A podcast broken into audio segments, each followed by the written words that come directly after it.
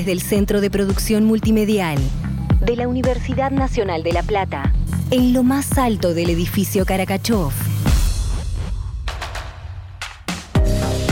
Universidad 1075.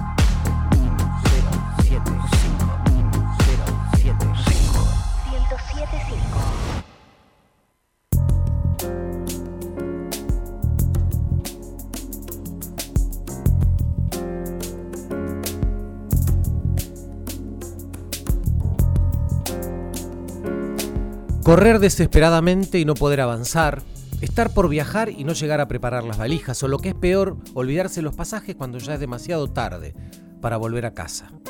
Cambiar de espacios sin explicación alguna. Es mi casa, pero no es mi casa. O sí. Es mi habitación, pero de repente es un pasillo interminable que no tengo idea a dónde me conduce. Estar hablando con alguien cercano, pero de pronto ese rostro de esa persona cambia y aunque me doy cuenta, lo naturalizo. Porque muchas veces somos conscientes de estar soñando, ¿verdad?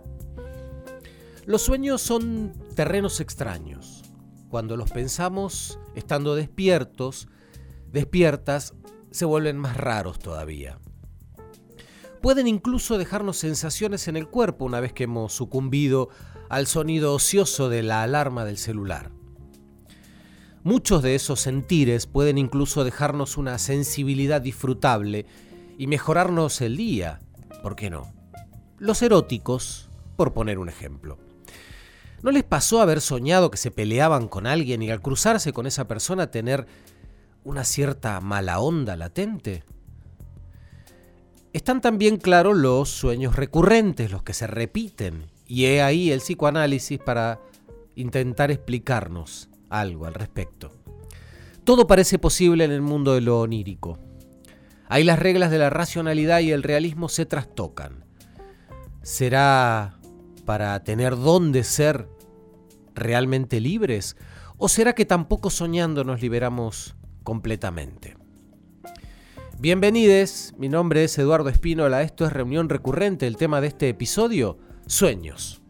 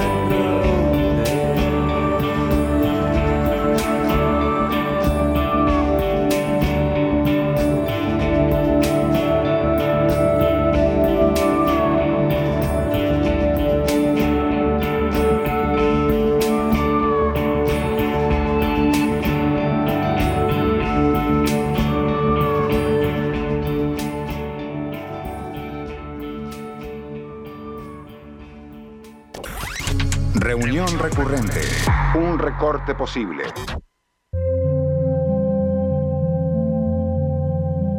Estaba profundamente dormida. Gabriel, apoyándose en el codo, la contempló unos instantes y miró sin resentimiento su pelo enredado y su boca entreabierta, escuchando el sonido de su profunda respiración. Así que ella había tenido ese romántico momento en su vida, un hombre había muerto por ella. Apenas lo preocupaba pensar en el papel tan insignificante que él, su marido, había desempeñado en esa misma vida. La observó mientras dormía como si él y ella no hubieran vivido nunca como marido y mujer. Su mirada curiosa se detuvo un largo rato en su rostro y su cabello, y al pensar cómo había debido de ser entonces, en los días de su adolescencia en flor, una compasión extraña y afectuosa le invadió el alma. No quería decir, ni siquiera decírselo a sí mismo, que su rostro ya no era hermoso, pero sabía que no era ya el rostro por el que Michael Furry había desafiado a la muerte. Tal vez Greta no le hubiera contado toda la historia. Sus ojos se detuvieron en la silla donde había arrojado parte de su ropa. La cinta de un enagua colgaba hasta el suelo. Una de sus botas permanecía de pie con su flácido empeine caído. Su compañera yacía a su lado.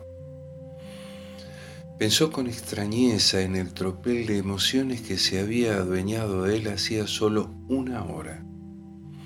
¿De dónde procedía? ¿Qué lo había provocado? ¿La cena de su tía? su propio ridículo discurso, el vino y el baile, las risas y las bromas al darse unos a otros las buenas noches en el vestíbulo, el placer de la caminata por la orilla del río bajo la nieve. Pobre tía Julia. Ella también sería pronto una sombra junto a la sombra de Patrick Morgan y su caballo. Había percibido por un espacio de un segundo la consunción en su rostro cuando estaba cantando, ataviada para la boda. Pronto tal vez él estaría sentado en el mismo salón, vestido de negro, con su sombrero de seda en las rodillas.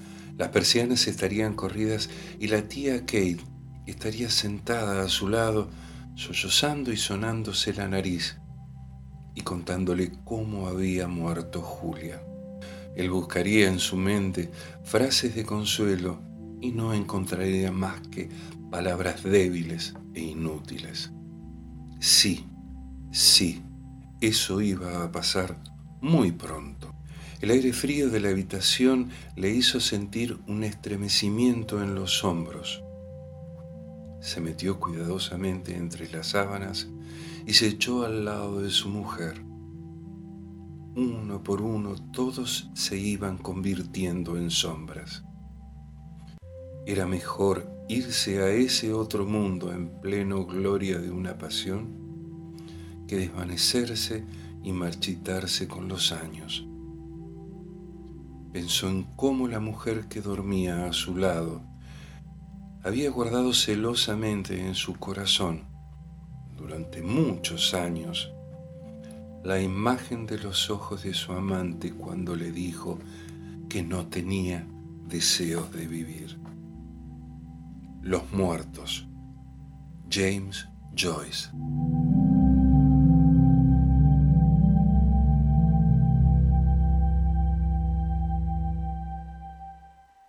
Una canción que suena en una peli y que tarareamos, pero no podemos recordar. Reunión recurrente. Hay algo que quiero que veas. ¿Ese es mi papá? Tiempo atrás, me contaba historias todas las noches sobre salvajes aventuras que íbamos a tener. Descansa, hija. Dulces sueños. ¿Cómo es eso posible? Bienvenida a mi mundo, niña. Slumberland, el mundo de los sueños. Tu papá y yo éramos compañeros hace algún tiempo. ¿Tú eres Flip? Contaba tus historias todas las noches. Hay que buscar un tesoro. Y este tesoro te concede cualquier deseo aquí en el país de los sueños. Dijiste que no nos divertiríamos. Dije que tú no viniste a divertirte. si no me estoy divirtiendo, algo estoy haciendo mal.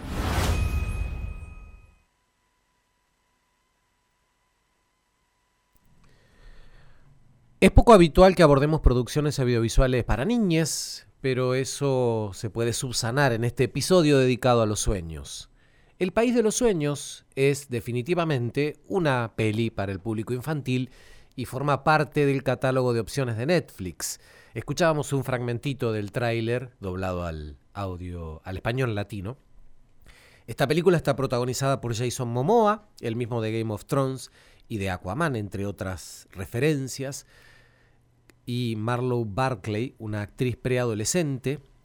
Este film gira en torno a una nena, precisamente el rol que protagoniza Marlowe, que luego de una experiencia dolorosa, no vamos a, a aquí lo que pasa, se encuentra en el mundo de los sueños con Flip, que es el personaje de Jason Momoa. Un personaje excéntrico y con el que va a vivir experiencias alucinantes, como las de los sueños, algunas muy peligrosas, porque así como están los sueños que tienen colores y fantasías, que esta película también los tiene, también están las pesadillas, esos sueños oscuros, ahí aparece un monstruo que es un humo negro que está ahí acechando en ese terreno de, lo onírico. Y hasta hay una especie de, de, organismo, de, de ente burocrático y setentoso, por cierto, por la estética, que también se mete ahí en ese, en ese mundo de los sueños. La película está dirigida por Francis Lawrence, se traduce como el país o el mundo de los sueños y propone un viaje entre lo que se sueña y lo que se experimenta estando despiertos, despiertas, con muchos efectos especiales y con un ritmo muy vertiginoso y sostenido. Es ideal para compartir con las niñas en una tarde de domingo lluvioso y frío y para que quizá también nos planteemos con qué soñamos cuando nos dormimos, si es que lo seguimos haciendo, y si no soñamos o no nos acordamos lo que soñamos, también preguntarnos por qué. ¿Qué es lo que pasa?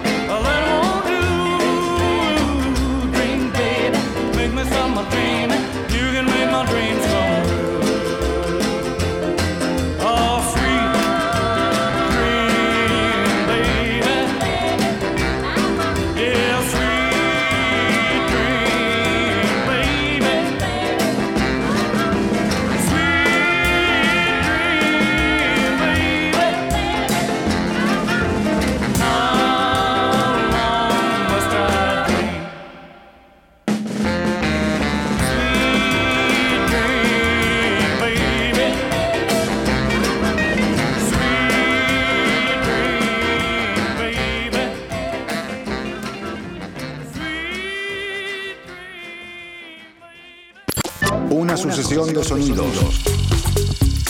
Un eje temático. Reunión recurrente. Un punto de contacto.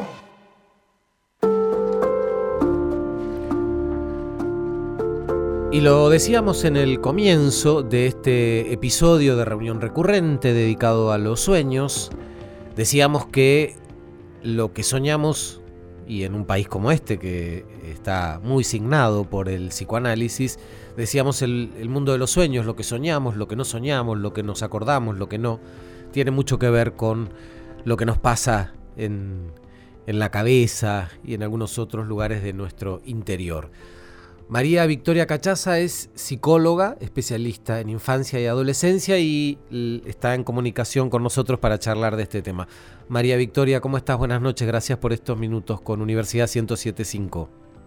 Hola, ¿qué tal? ¿Cómo estás, Eduardo? Un mm. gusto también para mí poder participar del programa y bueno, acercarles algunas ideas respecto de este tema que como este, quería contarles es un tema muy grande, muy vasto, eh, con muchas aristas. Este, y porque tiene, para, para el psicoanálisis tiene un lugar este, especial, ¿no? El tema de lo que soñamos eh, en, un, digamos, en un tratamiento, en el abordaje de algunas cuestiones que tienen que ver con este, cosas que queremos resolver.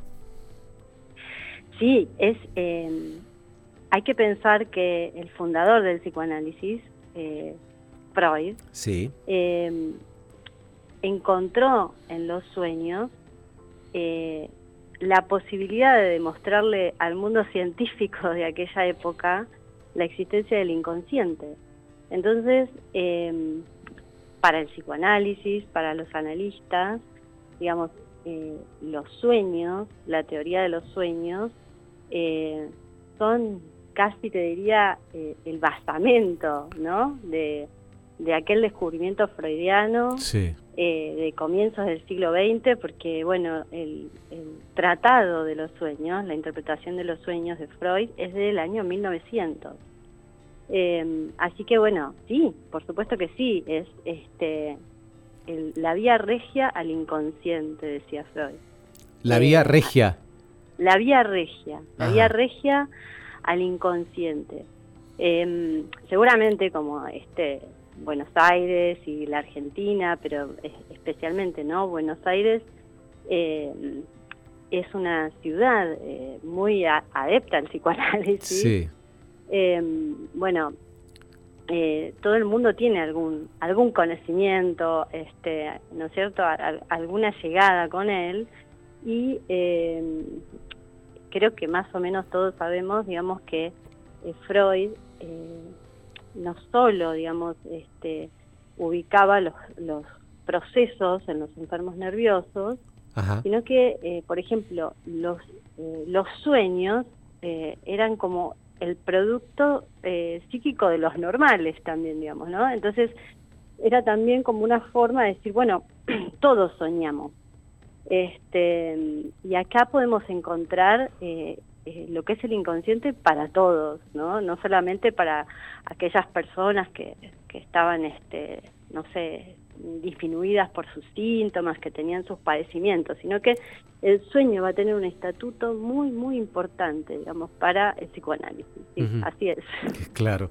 Eh, y, digamos, hay, en algunos casos este, nos acordamos los sueños, en otros no. A veces queremos recordar lo que soñamos y a medida que los vamos tratando de o contar a alguien o recordar, se van diluyendo, ¿no? Como si fueran como, como esa materia del sueño que uno a veces ve en una, en una película, ¿no? Eh, eh, esto, ¿Esto por qué pasa? Porque, porque nosotros tenemos, digamos así, digamos, cuando uno se despierta por la mañana, eh, digamos así, se, sienta en la cama y empieza eh, como a, tener eh, este sistema de la conciencia. Nosotros, digamos, en la vida de vigilia habitamos, digamos, ese, ese sistema, como le decía Freud, que era el de la conciencia. Em, claro, una vez que uno se incorpora y se mete en esa especie de, digamos, de ventana, ¿no? Que nos arma el mundo, porque bueno, uno se llama de determinada manera, tiene un trabajo, tiene hijos o no, digamos, tiene una, una vida, ¿no? Claro. Eh, pero lo que sucede es que por la noche, digamos, ese sistema consciente, digamos, eh, baja su intensidad, por decirlo de alguna manera, ¿no? Sí. Y este, uno empieza como a despojarse de todas esas intensidades eh, psíquicas que necesita de, la vida, de la conciencia, y aflora el inconsciente. Claro. Y entonces, eh, ¿qué quiere decir eso? Que la, la censura se relaja, digamos, que la, el sistema de la represión también, digamos, es, censura, represión, digamos. Sí. Y este, cuando uno adviene a la vida de vigilia, empiezan esos sistemas de vuelta a, a regular la vida de la conciencia y es por eso que nosotros, eh, como vos bien decías, tenemos la sensación de un texto del sueño, pero está todo como gironeado, digamos, ¿no? Claro. Eh, uno, uno se lo va olvidando, a veces como se queda uno un poco impresionado, lo, lo escribe tal vez, ¿no? Y, si está en análisis se lo lleva al analista, porque por ahí hay algo ahí, claro. un sentido, digamos, eh, interesante para despejar, ¿no? Claro. Eh, pero bueno, tiene que ver con eso, tiene que ver con que a la noche, digamos, uno entra en eso, en ese sueño, digamos, en esa y aparecen eh, ideas, representaciones eh, que en la vida de conciencia son más difíciles que aparezcan, claro. ¿no? porque están bajo la barrera de la represión. Claro. ¿Hay un contenido manifiesto y un contenido latente? ¿Qué, qué es cada cosa? Sí, Exactamente, digamos, eh, la pregunta viene bastante enlazada con la anterior, digamos, el contenido manifiesto es aquel que uno puede contar una vez se despertó. Claro. Digamos, ¿no? Entonces aparecen estas lagunas, pueden aparecer estas lagunas del sueño, mm. eh, esto de que no se sabe bien si soñó esto o este elemento era así, o soñó con este personaje, pero, pero hay cosas como bizarras, ¿no? Y el contenido latente justamente tiene que ver eh, con el inconsciente, o sea, con, con ese sentido que eh, aparece una vez que uno pone a trabajar ese texto del sueño y entonces eh, se empieza como a, ir de las eh, de, esas ideas que están más cercanas a la conciencia porque uno se despertó digamos claro. a el contenido latente o inconsciente, digamos. Esa era la manera que, que los diferenciaba Freud, ¿no? El contenido latente y eh, el contenido manifiesto, que era uno ya hablando del sueño a quien pudiera descifrar eso, digamos, como un texto a descifrar. Claro. Y bueno, este, pero me parece interesante poder decir que no, no, no tiene, o sea, la posición de Freud era una posición de un científico que quería eh, mostrar, digamos, eh, o, no dejar dudas de que el psicoanálisis este, tenía que tener un estatuto de ciencia también, ¿no? Eh, como las ciencias de su época, ¿no? Sí, sí, ciencias más duras, más empíricas, ¿no? Claro. Exactamente, entonces él este, hizo un trabajo muy, muy importante como para eh, que no quedara del lado más este, del sentido oculto, del esoterismo, ¿no? Claro. Eh, entonces, bueno, se encargó eh, muy minuciosamente de explicar las leyes del inconsciente, cómo trabaja, cómo se, cómo hacía así, cómo el sueño hacía su trabajo de representación, digamos, ¿no? Claro. ¿Y qué pasa con los sueños recurrentes, no? A mí me ha pasado, digamos, creo, supongo que a quienes nos están escuchando seguramente también esto de sentir que uno sueña con un lugar en el que, en el, que ya sobre el que ya soñó, este, un, un tema que, que aparece recurrentemente. Bueno, hay que decir también que digamos, el motor del sueño, Freud lo que decía es que eh, siempre se trata de un deseo, ¿no? de un deseo inconsciente. Y em, entonces, eh, y que el inconsciente insiste. Y entonces cuando uno piensa en los, en los sueños recurrentes, a veces aparecen eh, siendo sueños como simples en los elementos, quiero decir que no son sueños muy largos o sueños Eh, sí, por que tienen algunos elementos que uno identifica muy rápido porque se le repiten, digamos, ¿no? Claro. Eh, entonces, digamos, eh, lo, lo que lo que queda como claro, aunque eso tiene que ver con, con el soñante, digamos, o sea, es que eh, ahí, digamos, hay, eh, por supuesto, un deseo que se está expresando de una manera muy desfigurada, posiblemente, para poder llegar a la conciencia, y que si se repite es porque está ahí el inconsciente, digamos, este, mostrándose, ¿no? Y después habrá que ver, digamos, si el soñante, digamos, pone eso en, algún lugar como para eh, un lugar, quiero decir, un espacio donde, eh, como un analista, ¿no? Eh, en, donde se ponga a trabajar esa insistencia. decir, ¿qué quiere decir esto que se me repite todo el tiempo? Que puede ser X, ¿no? Porque para cada uno habrá un texto de sueño singular porque el inconsciente es de cada uno también, ¿no? Claro, claro. Este... Y por último, María Victoria pensaba, que lo comentábamos en, el texto del arranque del programa, ¿qué pasa con esos sueños que nos dejan sensaciones en el cuerpo con las que después convivimos, ¿no? Sean buenas, malas, más placenteras, enojos, miedos, digamos, que, quedan como latentes en, el cuerpo, ¿no? Y porque esos están como, mm, a ver, como sueños que están... Eh, más afectados por los afectos, digamos, porque uno ha, ha, sentido, digamos, eh, a ver, acá es importante eh, contarles esto, eh, las ideas, digamos, las representaciones, lo que uno llama, lo que uno piensa, están soldadas con afectos, claro. ¿no? O sea, uno de los afectos más importantes para nosotros y más guías en la clínica, por ejemplo, es la angustia, ¿no? Sí. Después hay otros, este, como pueden ser también eh, sensaciones más, eh, enojo, ¿no? Este, El amor-odio, estas cosas. Em, pero eh, em, esa sensación este, corporal cuando me preguntaste, digamos, yo quería preguntarte a vos ahora, digamos, ¿hay algo, alguna en particular, digamos, que... No, la, una que comentaba al principio es que a veces me ha pasado de soñar que me enojo con alguien este, y después cruzarme con esa persona y sentir que, que, que, lo tengo en el cuerpo, ese, ese enojo, y la otra persona no, no tiene ni idea de, eso que pasó en mis sueños, ¿no? E, e, e, a ese tipo de, situaciones me refería. Pero tal vez que, eh, digamos, si no se producía el sueño, digamos, vos no registrabas ese afecto, por ejemplo, o esa sensación. Eh, no, no recuerdo bien ahora este, que, por dónde venía, pero me acuerdo de esa sensación. Este, por eso, por eso lo, traía a colación.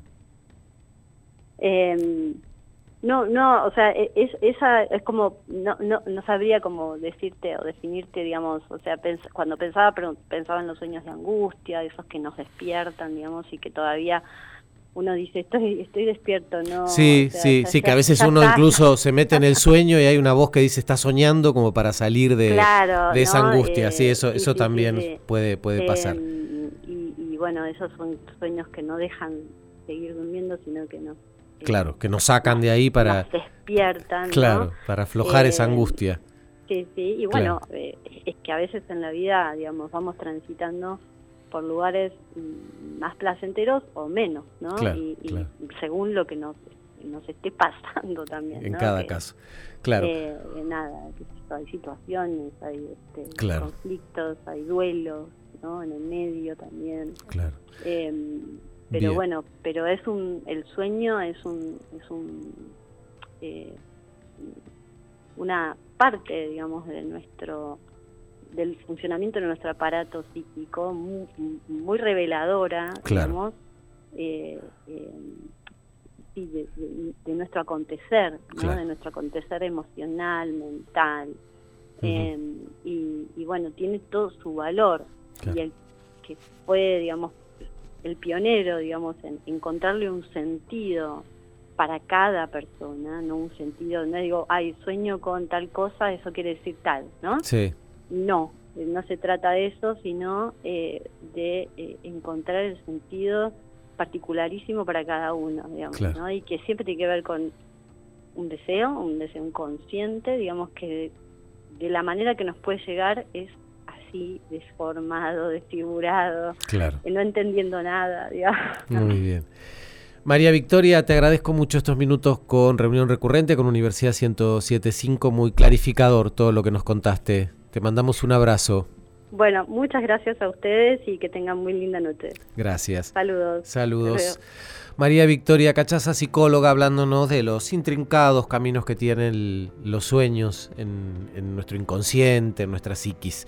Y nos vamos a ir a México ahora a escuchar la colaboración de Cintia Neve, que desde allá nos habla un poco de esto, pero también después nos lleva por otros carriles.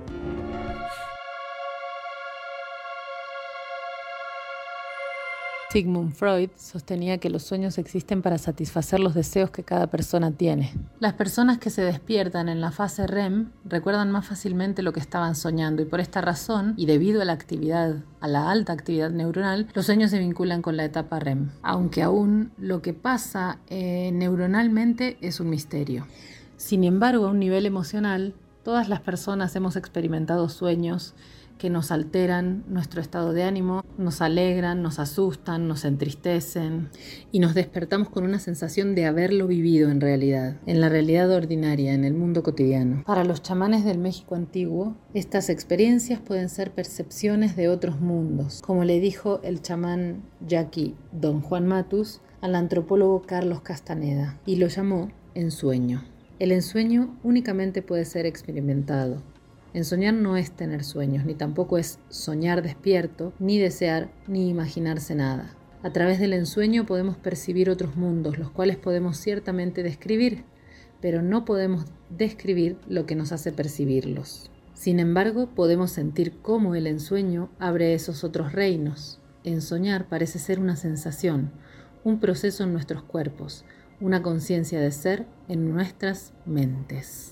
Escribe el mismo Castaneda en El arte de ensoñar. El tema de los sueños es fundamental en el nahualismo, pero no los contenidos de los sueños, sino el dominio que se puede ejercer sobre ellos. Esta es una de las claves de la idea de ensoñar. La persona que sueña está consciente de estar soñando y además puede accionar en ese sueño.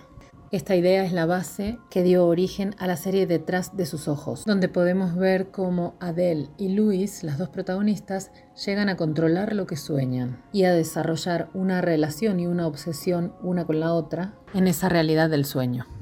La serie de Netflix está basada en la novela de Sarah Pinborough, una escritora británica de ficción de terror. Fue uno de los éxitos de 2021 en la plataforma. No vamos a dar un spoiler, pero sí vamos a decir que el final de Detrás de sus ojos ha sido calificado como uno de los más extraños que se han visto en mucho tiempo.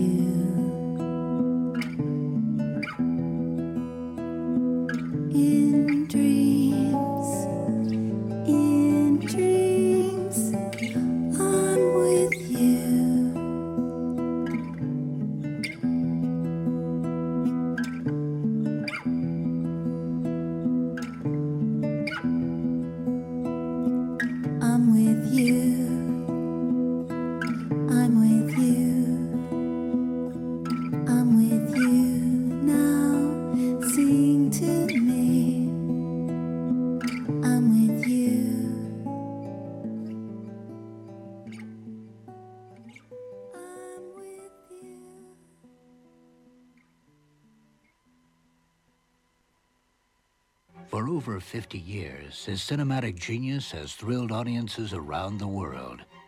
His films have inspired George Lucas, Steven Spielberg, Francis Coppola, Brian De Palma, and Martin Scorsese. He is Akira Kurosawa. Sueños es una película japonesa de 1990 dirigida por Akira Kurosawa y protagonizada por Akira Terao, Miedo Harada y Mitsunori Isaki.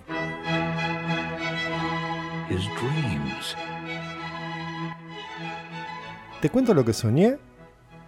Una fila de zorros escondiéndose en un huerto de duraznos en flor. Yo soy pequeño y me acompaña una muñeca.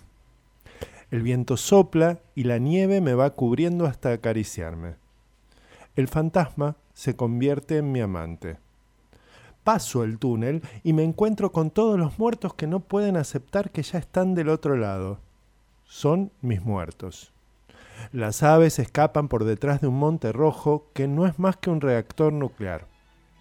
Ahora escucho los aullidos de un ogro en pena y camino en un trigal del que escapa una bandada de cuervos, negrísimos, contra un cielo de espirales. Present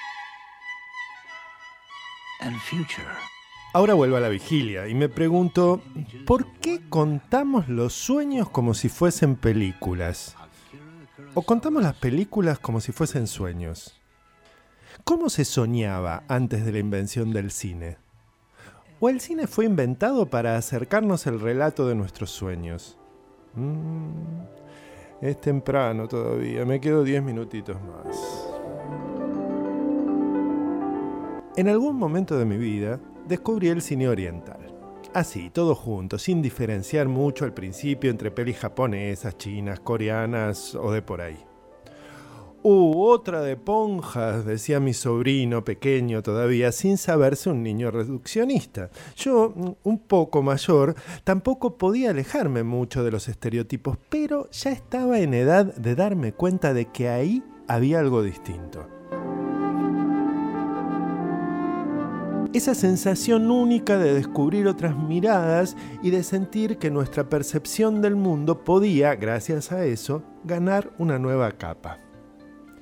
Antes me habían llegado, sin yo saberlo, algunas señales desde los dibujos animados que todavía no llamábamos anime. Después, más adelante, descubriría la belleza visual que podía encontrarse en la violencia, demolido por el cine coreano de acción, pero para eso faltaba bastante. Fue en ese momento del primer descubrimiento que llegó hasta mí Kurosawa. Sus ritmos, sus colores, su cruce entre tradición y actualidad, sus obsesiones con las llagas de la historia. Y yo, ahí, quizá un poco pequeño todavía para ser testigo de esas imágenes, me dejaba llevar por ese mundo que no terminaba de entender del todo. Cuando vi sueños por primera vez, entendí que ahí había una clave. Podía dejarme llevar, sin tanto pensar, dejarme llevar por lo que estaba viendo, por lo que estaba escuchando. Más tarde o más temprano, todo iba a encontrar un sentido que se presentaba con su propia lógica, que se completaba con mis propias resonancias, aunque yo estuviera en la otra punta del mundo algo similar a lo que pasa cuando contamos los sueños en el desayuno? ¿Quién sabe? Quizá hasta es una buena opción para entender otras cosas. Además de los sueños, digo.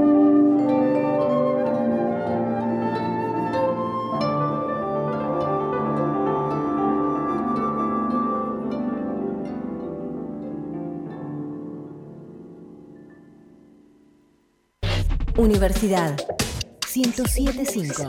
Señal de realidad aumentada.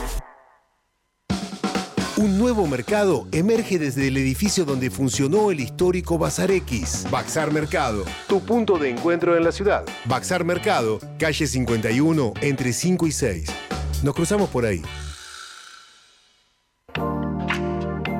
Llega la segunda edición de Ser Bonaerense el concurso de narrativas impulsado por el Instituto Cultural de la Provincia de Buenos Aires. Este año la categoría será ensayo breve y el tema a abordar será identidad bonaerense, desafíos y miradas hacia el futuro. Tenés tiempo hasta el 15 de junio para enviar tu material. Habrá premios para el ganador, el segundo y el tercer lugar. Además se publicará un libro con los trabajos seleccionados. Las obras serán evaluadas por un jurado de lujo integrado por Marta Dillon, Julia Rosenberg y Hernán Brienza. Encontrá las bases, condiciones y premios en www.gba.gov.ar barra cultura o escribiendo a concursosidentidad.ic.gba.gov.ar. Instituto Cultural, Gobierno de la Provincia de Buenos Aires. La Vela Puerca vuelve a La Plata. El sábado 8 de julio en el Club Atenas. Conseguí tus anticipadas en Jason y por tu entrada.com. La Vela Puerca otra vez en La Plata. Produce El Estudio Producciones.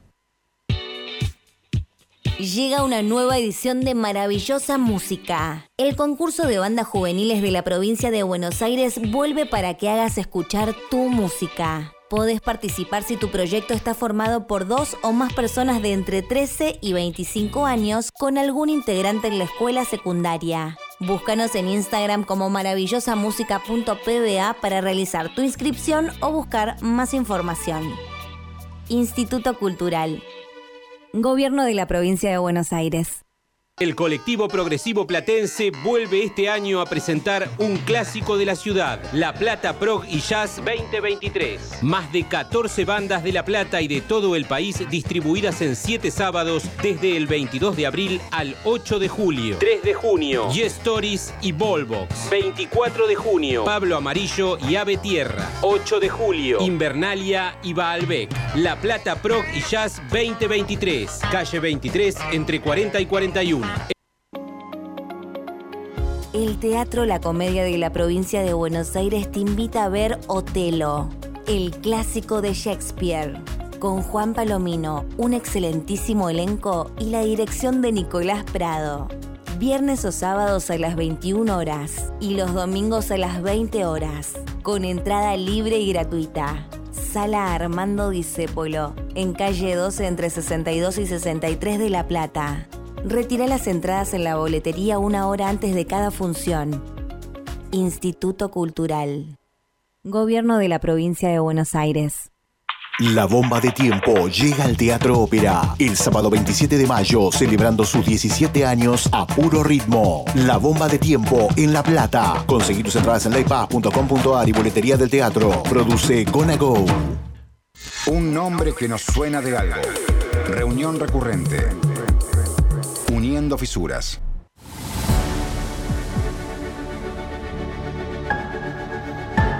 Sueños. Tratar de evocar la trama y los personajes soñados, como era la vida antes de rayar el alba, casi nunca se consigue e incluso entonces no existe modo alguno de saber si lo que sabemos es verdad. Algo sin nombre nos sumerge zumbando en el dormir y se repliega dejándonos en un sitio que siempre nos suena vagamente familiar. Tal vez sea porque llevamos la utilería y el escenario de nuestro día a día con nosotros rumbo a la oscuridad para recordarnos que aún seguimos con vida. Y con todo, nada de aquí es incuestionable. Los paisajes se entremezclan con otros, las casas nunca están donde deberían las puertas y ventanas suelen abrirse a otras puertas y ventanas y no contamos ni siquiera con la persona que se parece más a nosotros, porque ocurre muchas veces que Él, al igual que todo lo demás, ha realizado lo impredecible. Y conforme se deslava la noche, la pálida alegoría de nosotros florece y tenemos la impresión de ser el sueño de otro, un personaje más del reparto del sueño que acumula en lo más oscuro de su persona reflejos del mundo real. Nada es claro, nunca estamos seguros de que la vida que vivimos allá nos pertenezca. Cada noche es lo mismo. Cuando estábamos a punto de ponernos al día, nos acecha una lejana sensación de nuestra propia distancia y el mundo que conocíamos se pierde poco a poco de vista. Despertamos en ese durmiente que es nosotros y lo soñado es algo hecho por otro sin que nos sea posible señalar quién, pero que trataba de una vida que lo sentimos, siempre estamos a punto de descubrir. Mark Strand.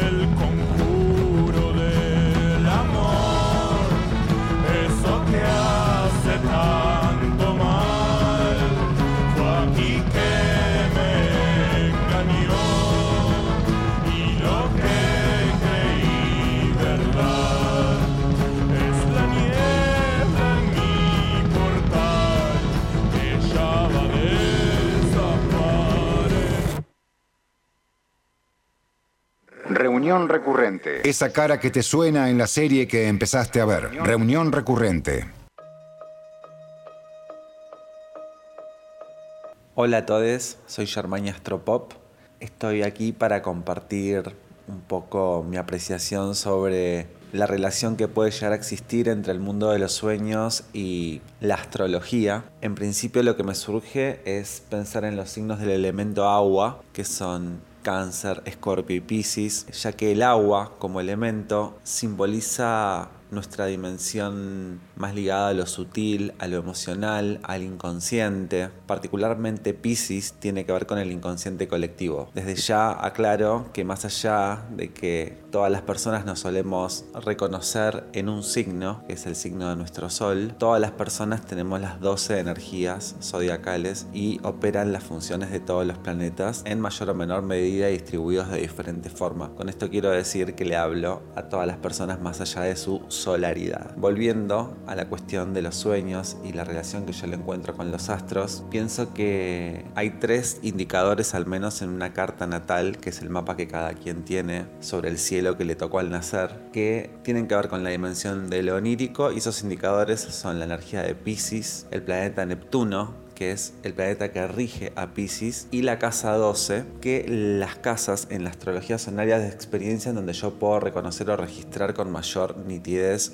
una frecuencia zodiacal o la energía planetaria. Y en ese sentido, la casa 12 tiene que ver justamente con las experiencias piscianas. De hecho, Pisces es el signo número 12, es el fin del zodíaco, es donde de alguna manera todo nuestro ser se disuelve y algo de eso retorna a la fuente. Es la casa 12 un lugar de misterio y está relacionada con los lenguajes simbólicos, como puede ser el mundo de los sueños o la astrología. Y justamente es un territorio en donde tenemos esas experiencias que son más difíciles de ponerle palabras. Creo que es muy común que suceda que tenemos un sueño fuerte y que al otro día cuando lo queremos relatar y a medida que va pasando el tiempo empieza a ocurrir algo del orden de la distorsión, ¿no? Que es justamente eso que no se puede agarrar, eso que de alguna manera se va filtrando, colando, diluyendo. Y eso ocurre cuando conectamos con Pisces o cuando pensamos en la energía que tenemos en la casa 12. En la casa 12 podemos tener cualquier signo.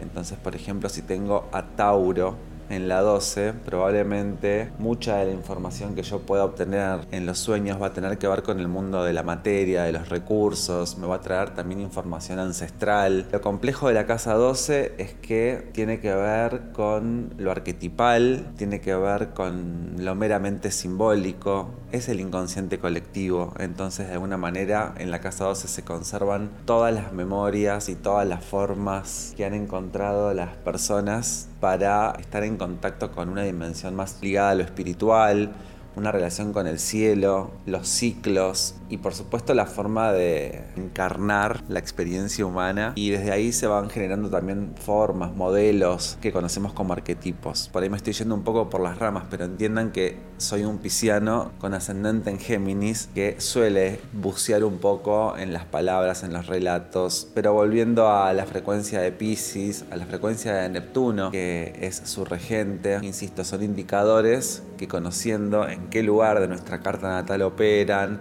o bajo qué frecuencia vibratoria. Nos puede entrar mucha información de esa relación entre la vida material, concreta, la de todos los días, la más cotidiana, la más virginiana, por otra parte, que es el signo opuesto complementario a Pisces, y todo lo que se va decodificando, lo que se va develando. El territorio de lo onírico a mí me parece un, mundo fascinante. Cuando uno entra en un diálogo con los sueños, no te digo que los empieza a controlar, pero sí una suerte de diálogo que se empieza a manifestar. Y eso es que también hay poros que se están abriendo en el cuerpo físico, virginianamente hablando, y en el cuerpo más sutil. Esa experiencia que también hace que podamos desarrollar una mayor intuición, un mayor contacto con el mundo emocional, no solamente propio, sino con lo que nos rodea.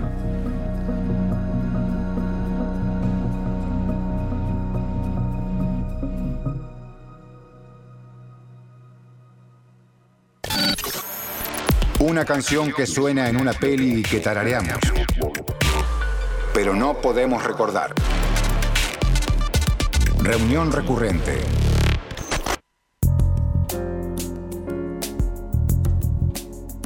Cinco minutos para llegar a las 11 de la noche, para llegar al cierre de este episodio de Reunión Recurrente dedicado a los sueños.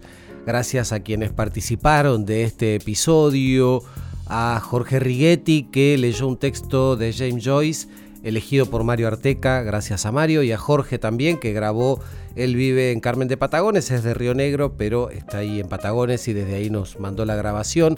Gracias a Cococho Abatangelo por su reseña de Sueños de Kurosawa, a Martín Massa por su texto, su poesía de Mark Strand, a Germania Pop, a quien escuchábamos recién hablándonos de los sueños y los signos. Lo pueden encontrar así, Germania Pop, en Instagram. A Cintia Neve, que desde México nos hizo este cruce entre psicoanálisis, chamanes y terminó hablándonos de una serie de Netflix, porque así es este programa, vamos conectando distintos puntos.